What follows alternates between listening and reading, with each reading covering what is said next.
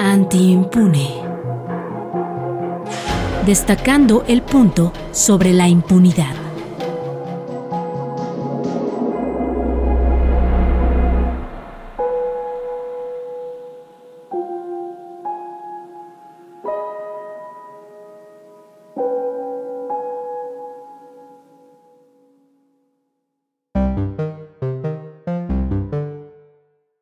Mi nombre es Estrella Pedrosa, soy periodista en el estado de Morelos. Me he especializado en la cobertura de movimientos sociales, derechos humanos, medio ambiente y género. En este podcast vamos a escuchar la historia de Damaris, una chica que a los 15 años de edad se embarazó, pero justo el día o unos días antes de que ella fuera a dar a luz, eh, empezó a vivir una serie de violencia, de negligencias por parte de los médicos, del personal del hospital donde dio a luz. Lamentablemente su bebé murió a consecuencia de esto, ¿no? De las negligencias y de la violencia obstétrica que enfrentaron. Platicando con Osiris, que es la mamá de Damaris.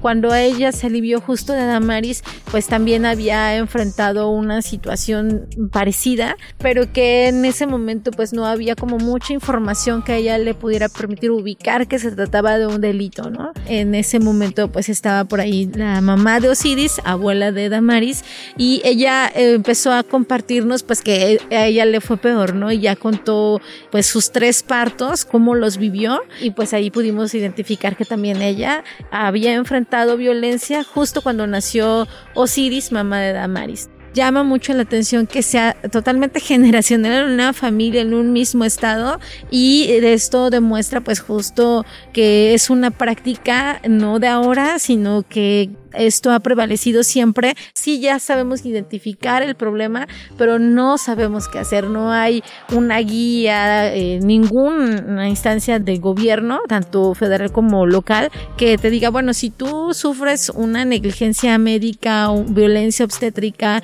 puedes recurrir a tal instancia o puedes hacer tal cosa. No lo hay. Entonces, sigue eh, pues esta eh, vulnerabilidad hacia las mujeres. Los invito a prestar atención a esta historia que sin duda marcará y moverá pues la conciencia de la ciudadanía.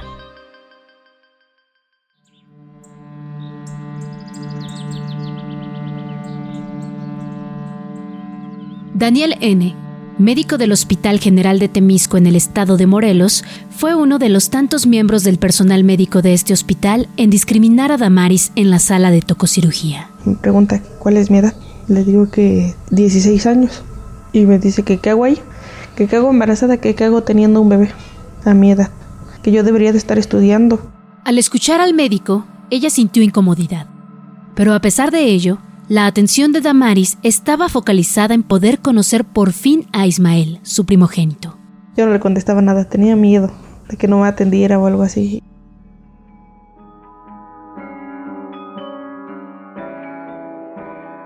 Damaris, de 15 años de edad, se enteró junto con Oliver, su pareja, de su embarazo el 24 de mayo del 2020, tras hacerse una prueba en una clínica particular acudió al centro de salud de Atlacomulco, donde inició su control prenatal. Ahí le recomendaron reposo absoluto y seguir todas las recomendaciones médicas. Después de un par de visitas fue enviada al Hospital General de Temisco, lugar donde llevó todo su embarazo. En realidad le correspondía el Hospital General de Cuernavaca, pero debido a la pandemia fue reconvertido como un hospital COVID al 100%. Desde un principio decidimos que se iba a llamar Ismael. Nos gustaba mucho ese nombre, Al principio, Damaris experimentó cierto miedo y confusión, porque no sabía cómo decirle a su mamá y a su papá y la reacción que ellos tendrían al enterarse. Se armó de valor y con el respaldo de Oliver, después de algunos días por fin dieron la noticia, y esta fue recibida con mucha emoción. Desde el día uno fue apoyada por su familia. Por más de ocho meses, Damaris se enfocó en su alimentación, cuidados prenatales y los preparativos para la llegada de Ismael me daba miedo el perder al bebé, pero no, no tuve ninguna complicación en mi embarazo. O sea, mi embarazo fue muy tranquilo, no, nunca me sentí mal, nunca me, me puse mal así, de que me doliera el vientre o me tuviera algún sangrado, ¿no? Todo fue tranquilo. El 23 de enero de 2021, Damaris acudió a su revisión, ya que de acuerdo con el conteo médico, se encontraba en la fecha límite de parto y esperaba que le dieran la fecha definitiva del alumbramiento. Sin embargo, el médico que la atendió la regresó a su casa porque aún no era tiempo.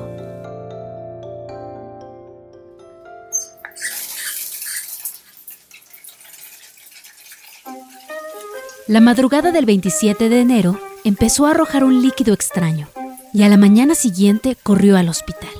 Me metí a bañar y sentí como que había escurrido agua calientita.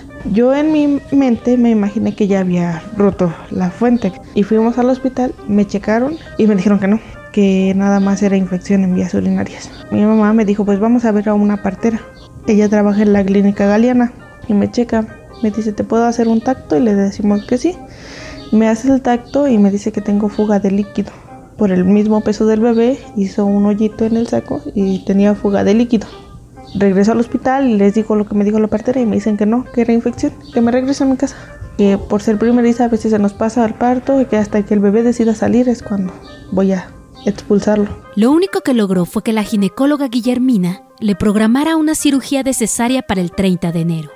Era el 24 de enero pero la doctora me dice que, que, este, que vaya el sábado 30. Avísale a tus familiares que te vamos a hacer una cesárea programada por tu edad, tu embarazo es de alto riesgo, tu cadera no abre, tu bebé trae un peso, es un bebé macrosómico, está muy grande. De acuerdo con especialistas consultados por la familia, desde ese momento pudo tratarse de la ruptura de membranas y de ser el caso, el bebé pudo estar expuesto, desde entonces, a infecciones y condiciones de salud que pudieron afectar su sano desarrollo. El 29 de enero yo comienzo con dolores a la una de la mañana y voy al hospital, como eso de las 4 de la mañana, y me dicen que me regrese, que porque iban a ver si no tenía COVID porque ya llevaba temperatura. Que regrese a las 9 de la mañana el dolor no desapareció. El 30 de enero, a la una de la madrugada, Damaris empezó a sentir un dolor en la cadera. Se trataba de las contracciones que con el paso de las horas se intensificaron e incluso presentó un cuadro de temperatura. Entonces a las 9 de la mañana yo ya tenía los dolores muy fuertes, ya no aguantaba los dolores. Y regreso y me hacen otro tacto. Para ese momento, ella ya presentaba dolores aún más intensos. Fue atendida por la ginecóloga Carla, quien tras revisarla informó a Damaris que tenía 6 centímetros de dilatación. Fue poco después cuando Damaris fue canalizada al área de tococirugías y ahí enfrentó una espiral de violencia hacia su persona y a su bebé.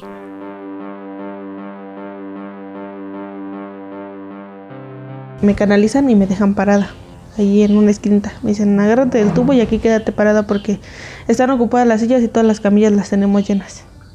Entonces ahí me quedo parada, agarrada del tubo y veía que pasaban las horas, las horas, las horas y no me, no me atendían. Había una puerta y me asomó por la puerta. Ya estaba desesperada yo, los dolores y luego estar ahí parada. Y llega una doctora y me cierra la puerta y me dice, no te puedes estar asomando por aquí. Y le digo, es que quiero ver a mi mamá. ¿Le podría hablar a mi mamá, por favor? Y me dice, sí, ahorita le hablamos. Y se va.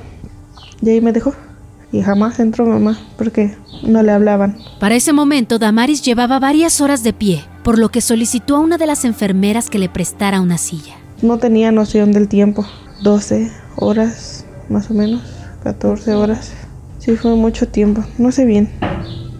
De hecho, hasta una de las enfermeras estaba ocupando unas sillas de ahí para estar sentada y platicando. También presenció como las enfermeras se burlaron de otra joven que estaba en espera de un legrado y gritaba de dolor. También se burlaban de ella. Había una muchacha que estaba ahí para un legrado y se ve que ya lleva mucho más tiempo que yo.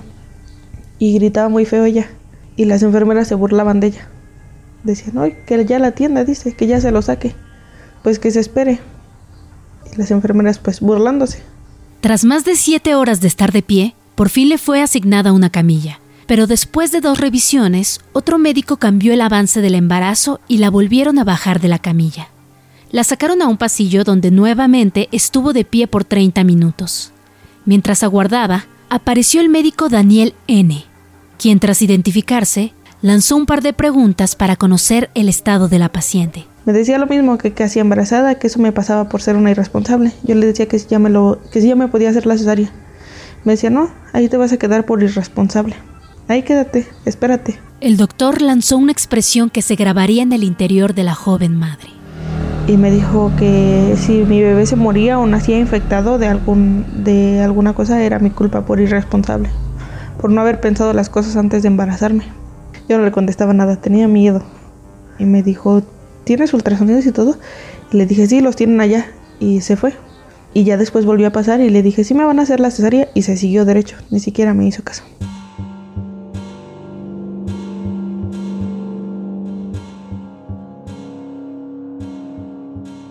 Pero el deseo de ya tener en sus brazos a Ismael era más grande y prefirió ignorar al doctor y centrarse en su procedimiento. Después vino un practicante y me hizo el tacto con otra doctora. Y se dio cuenta pues el practicante que ya se había hecho popó el bebé. Me hace el tacto y sacando sus dedos le dice, ya se hizo popó. Y fue cuando se empezaron a movilizar todos. Que fue cuando dijeron, para quirófano, para quirófano.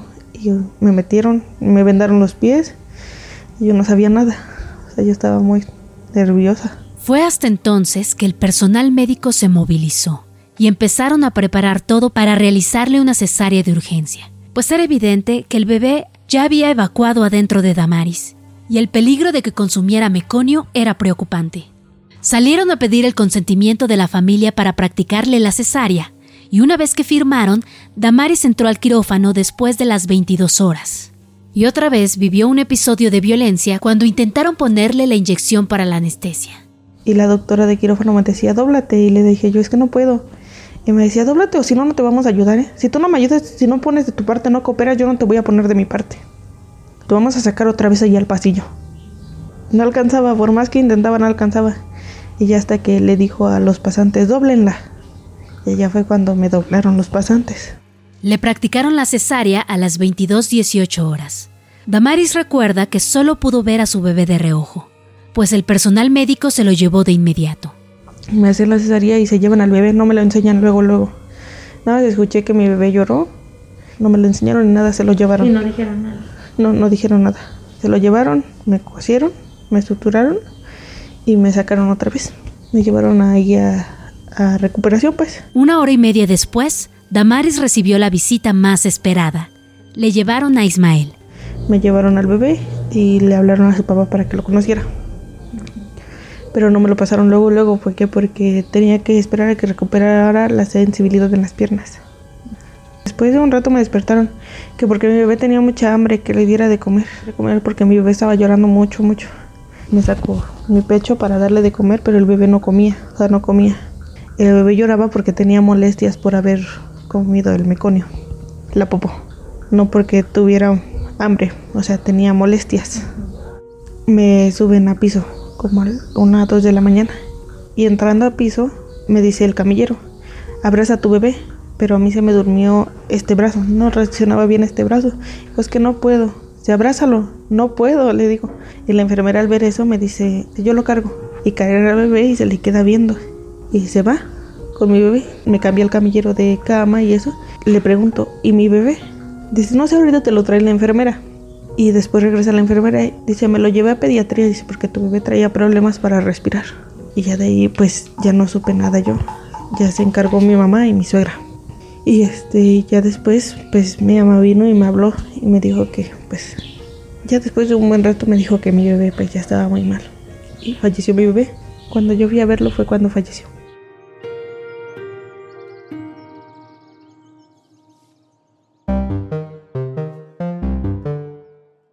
El Hospital General de Temisco está ubicado pues en un municipio de la zona metropolitana. No es muy grande, da atención a mucha población, pero el problema es que no cuenta con personal especializado ni las herramientas adecuadas ni el recurso suficiente. Y en periodo de pandemia, el Hospital General Parres de Cuernavaca fue reconvertido para atención 100% COVID.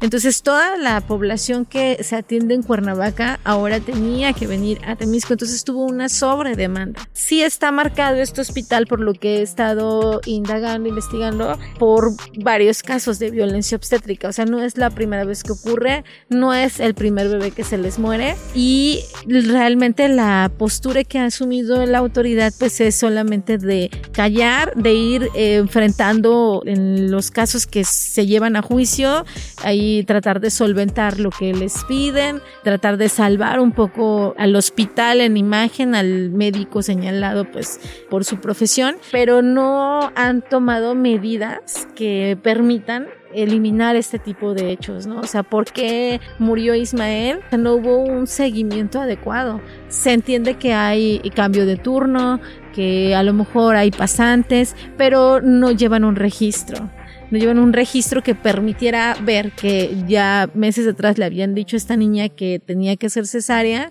y que esta médica que le tocó atenderla ya el último momento, pues pudiera considerar eso independientemente de lo que a lo mejor los, el ultrasonido le mostrara en ese momento, ella tenía que haber considerado ese diagnóstico, no porque Damari se lo dijera, porque ella se lo dijo. Tendría que estar ahí escrito y tendría que ahí estar la recomendación de la ginecóloga inicial, ¿no? Entonces, pareciera que no tienen un protocolo o si lo tienen, no lo están cumpliendo. El hospital permanece en la omisión, o sea, una vez que ya suceden estas cosas, no hace una revisión, no busca la forma de, que, de, corregir, ¿no? A lo mejor ya lamentablemente murió un niño, pero sí sería importante que tomaran esto que ha sucedido para que ya no se volviera a repetir, porque también cuando una persona inicia un proceso de en la exigencia de justicia, una de las principales líneas es la no repetición. ¿No?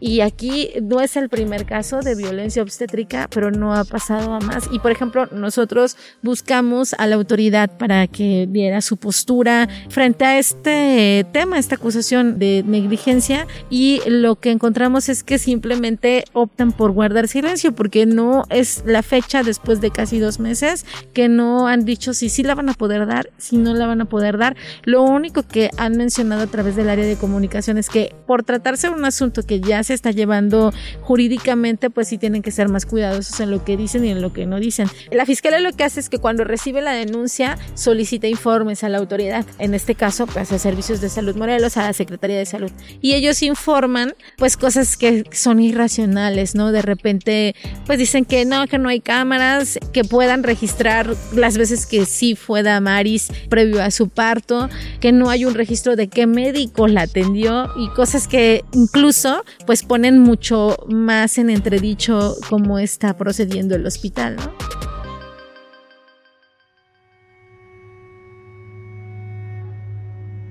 Osiris es madre de Damaris. Ese día, junto con su hija, vivió uno de los peores momentos de su vida.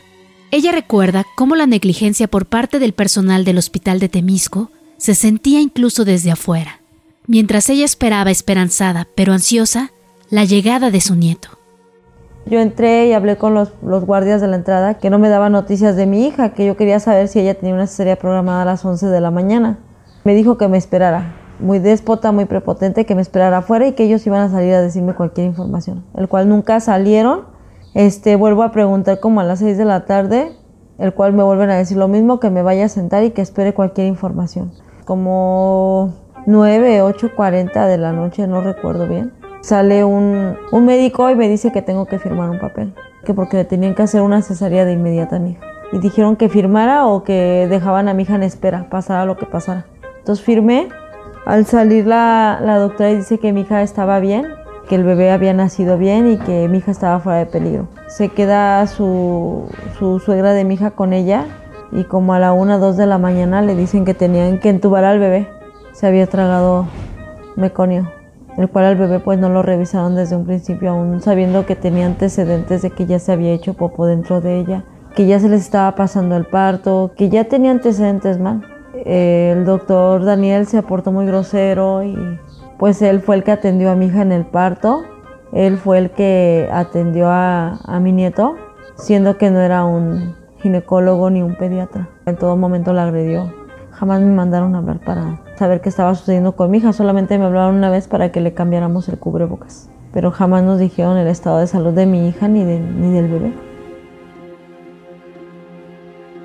Damaris y Osiris, su madre, buscaron asesoría e iniciaron un proceso legal en contra del personal médico del Hospital General de Temisco que resulte responsable, así como de la Institución de Servicios de Salud Morelos por los delitos de homicidio, discriminación, abandono, negación y práctica indebida del servicio médico, delitos previstos en el Código Nacional de Procedimientos Penales además de los delitos que resulten por la violación a derecho a la salud e integridad física, tanto de Damaris como de Ismael.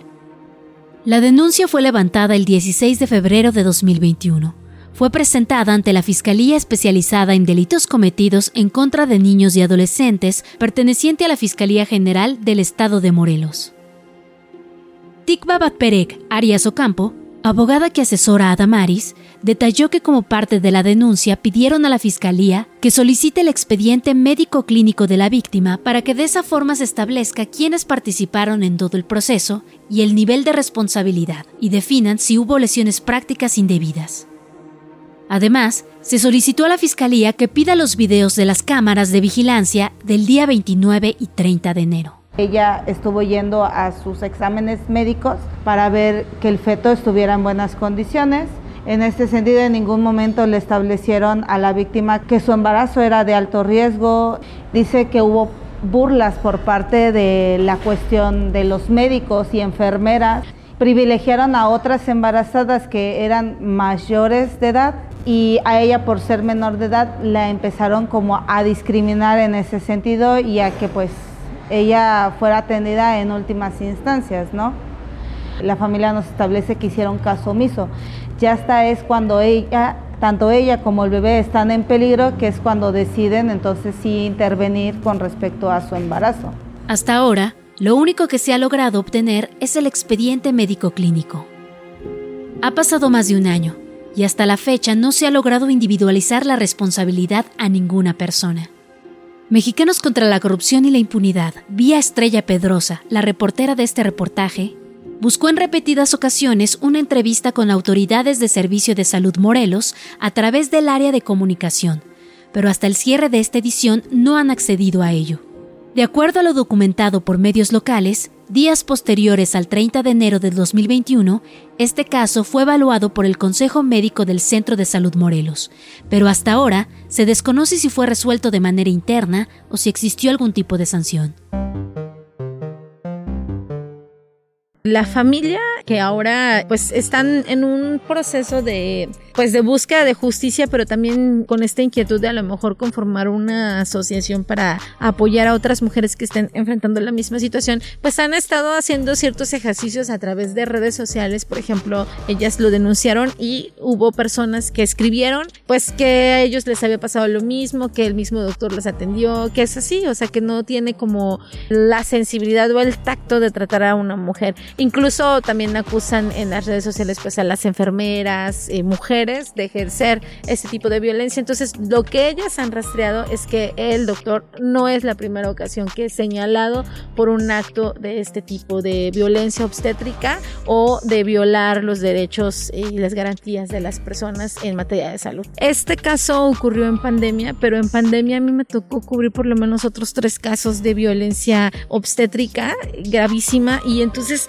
yo noto que justo este tipo de violencia todo mundo la minimiza, incluso los medios, ¿no? No solo está en juego los derechos, la salud, la integridad de una mujer, sino de una vida más. Y en ocasiones pues no termina tan fatalmente como fue el caso de Ismael que murió, pero los bebés, las bebés pues tienen consecuencias de salud que ellos, los médicos ya no le dan seguimiento. En Morelos, en realidad, servicios de salud sí tiene cierto avance o ciertas intenciones de ir mejorando. El problema es que no les dan el recurso necesario. Lo que sí debo mencionar es que Morelos es un estado que tiene alerta de violencia de género desde el 2015 y justo pues son distintos tipos de violencia, ¿no? Que los que se han registrado aquí en Morelos, que va desde la más sutil a la más grave que es el feminicidio, pero también este tipo de violencia que no es muy visibilizada, que es la violencia violencia obstétrica. Ocupa a Morelos el tercer lugar a nivel nacional en este tipo de violencia, sin embargo,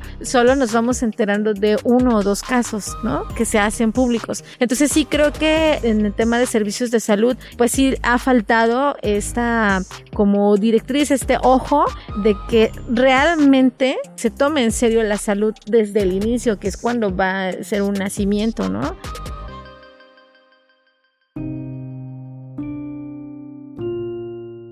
La violencia obstétrica, la discriminación y la muerte de Ismael han dejado secuelas graves en Damaris. Me volví a embarazar en, en marzo me embaracé y en abril me enteré que estaba embarazada. empecé el proceso de nuevo pero con el miedo. Soñaba mucho. Por ejemplo, de este segundo bebé tenía muchos miedos y yo soñaba que se me venía y que se me venía y que se me venía este bebé. Pues se hizo realidad. Falleció el bebé dentro de mi panza tuvo un aborto espontáneo de su segundo bebé. Actualmente está embarazada de nuevo y espera con ansias poder ser madre algún día. Gracias al apoyo de su madre y de su abuela, ha logrado recuperarse. ¿Por qué no ha avanzado? Cuando uno llega, sea al seguro, al ISTE, sea cualquier institución, el que siempre tiene la encomienda de arreglar esta situación es el Centro de Salud del Estado. Sí hubo violencia, sí hay violencia, lo digo porque sí lo hay.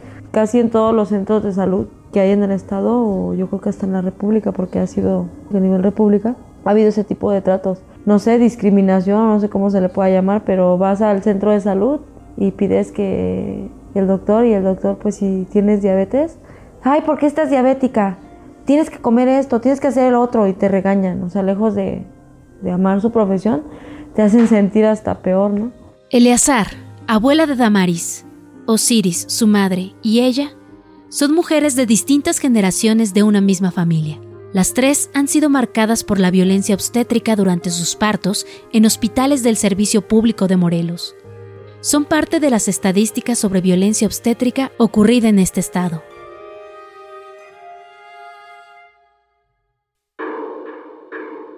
Este podcast es una producción de Mexicanos contra la Corrupción y la Impunidad y forma parte del especial Violencia contra la Mujer, una lucha con muchos anuncios y escasos resultados.